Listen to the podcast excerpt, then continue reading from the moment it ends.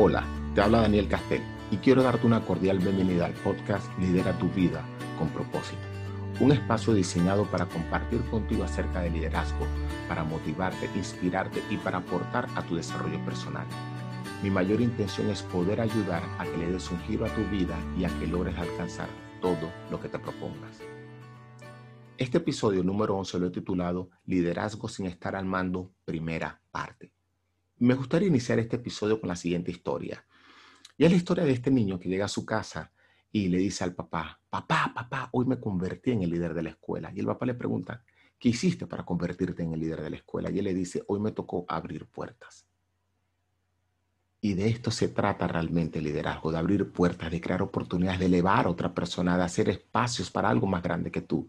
Y es que el liderazgo realmente se fundamenta en las relaciones, no en el conocimiento intelectual, ni el dinero, la posesión o el poder. Y en esta primera parte voy a compartir contigo tres puntos que te ayudarán a liderar sin estar al mando. Si hoy no tienes personal bajo tu mando, no quiere decir que no puedes convertirte en un gran líder, ya que todos hemos sido llamados a liderar desde un área de talento. Y el primer punto que me gustaría tocar contigo es propósito. Y quisiera conocer tú cuál es el propósito que tienes en esta vida, por qué estás aquí, o encontrar un sentido más profundo a tu existencia.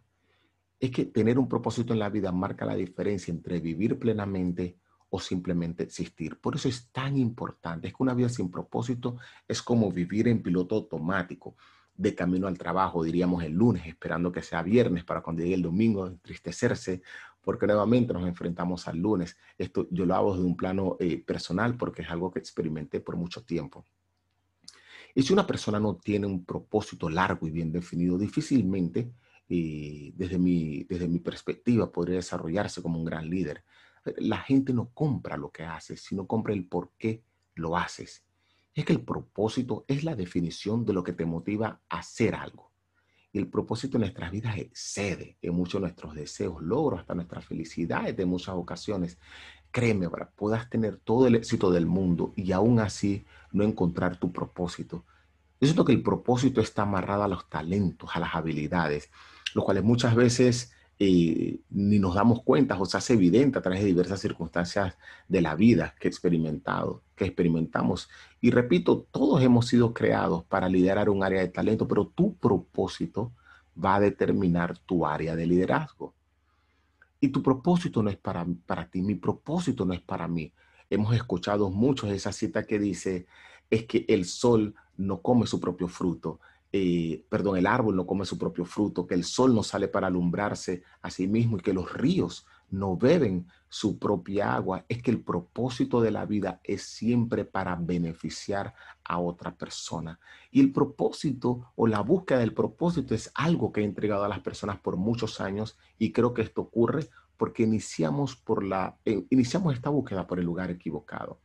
Muchas veces empezamos con lo que yo quiero, con lo que quiero ser, con mis metas, con mis sueños, con mis anhelos, con lo que más disfruto. Eh, pero se trata siempre de otra persona.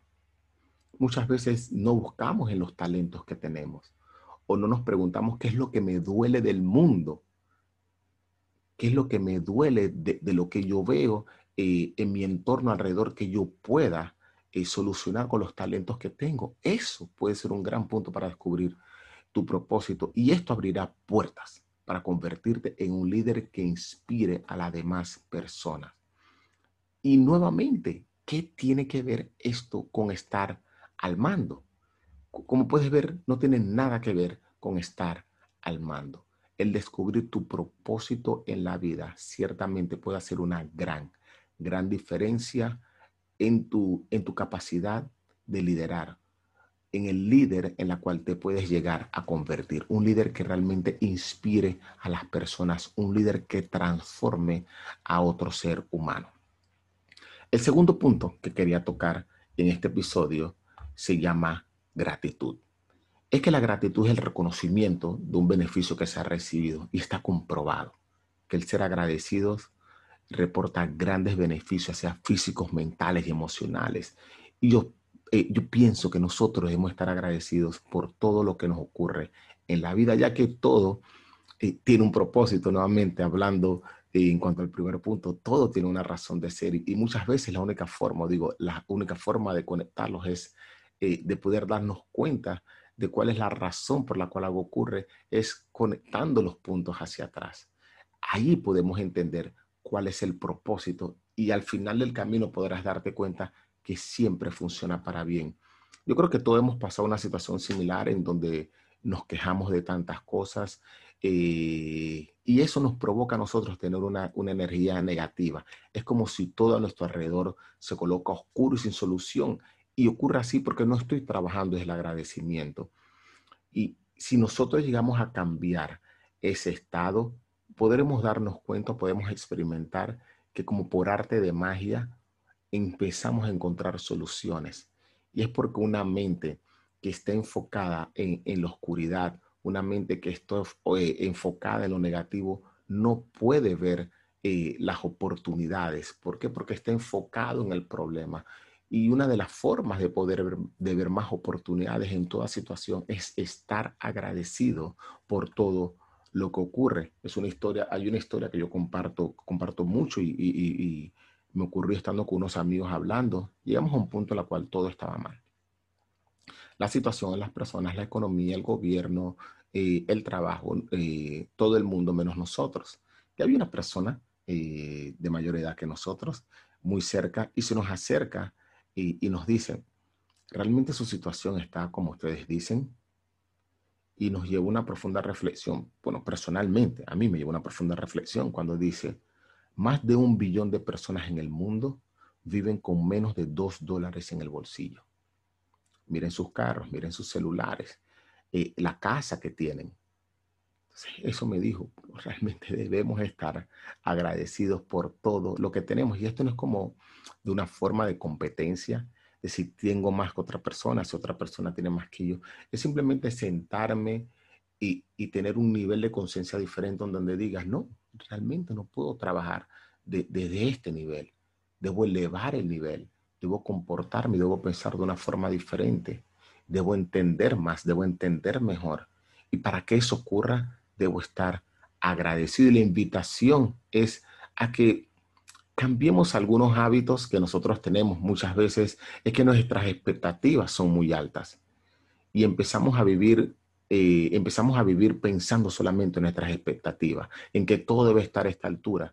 Pero ¿qué tal si yo cambio las expectativas por apreciación? Y con esto no digo que no es importante lo que yo desee, pero que mis expectativas nadie las puede cumplir, porque mis expectativas son mías, pero ¿qué tal si yo decido ser agradecido? Ya que por más difíciles que sean las circunstancias, estoy muy seguro que siempre va a existir algo por la cual nosotros podamos estar agradecidos. Es que la gratitud hace algo increíble. Hace que lo que nosotros tengamos sea suficiente. Hace de una casa un hogar y hace de un extraño un amigo. Te hace más feliz, fortalece las relaciones, te desarrolla, eh, desarrolla actitud positiva en nosotros y nos hace más conscientes del mundo a nuestro alrededor.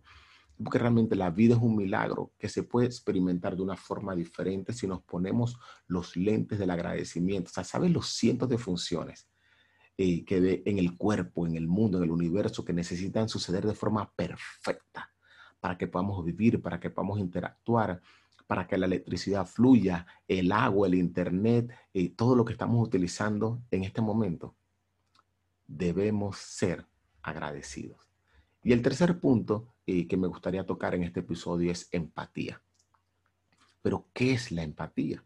La empatía es una cualidad, es una habilidad social que se puede desarrollar y potenciar, la cual está presente en todos, aunque siempre no en el mismo grado.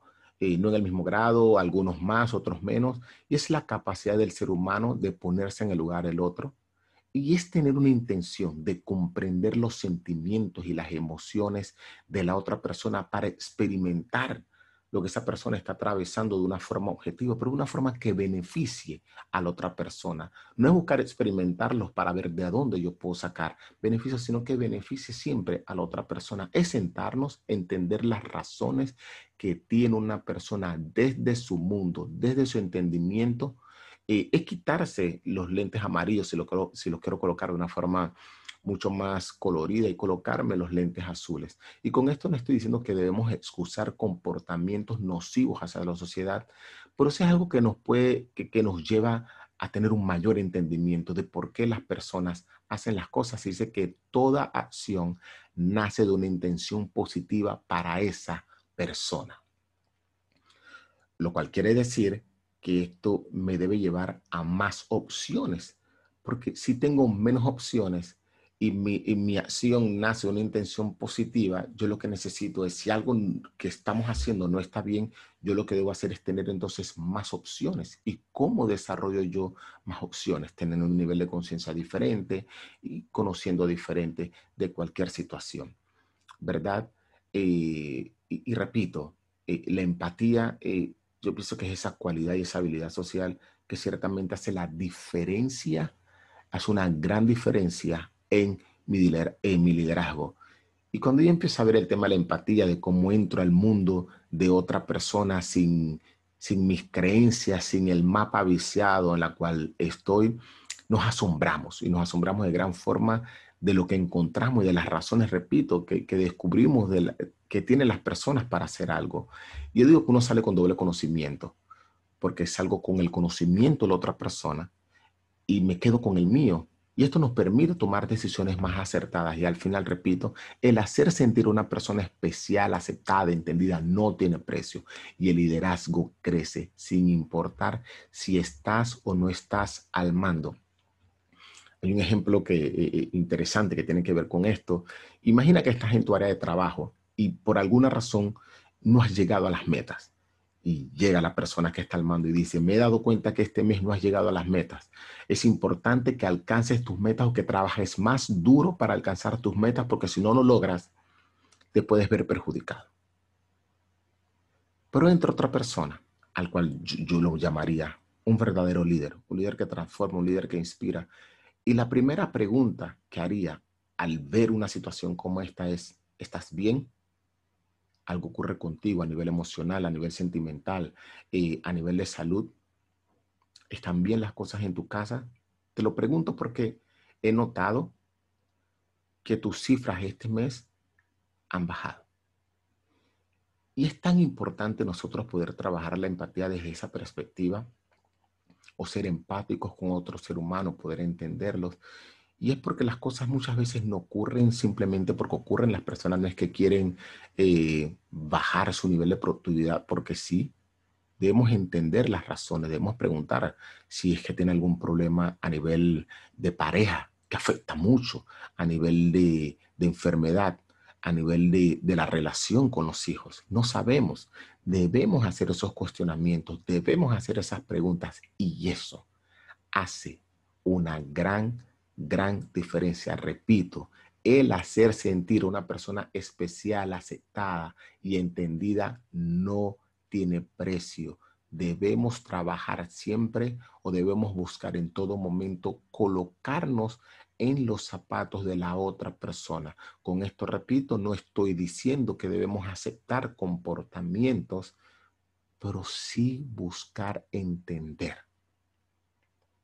Quizás nosotros podemos tener mucha, mucha información que pueda ayudar a esa persona a atravesar lo que estaría atravesando en un momento dado.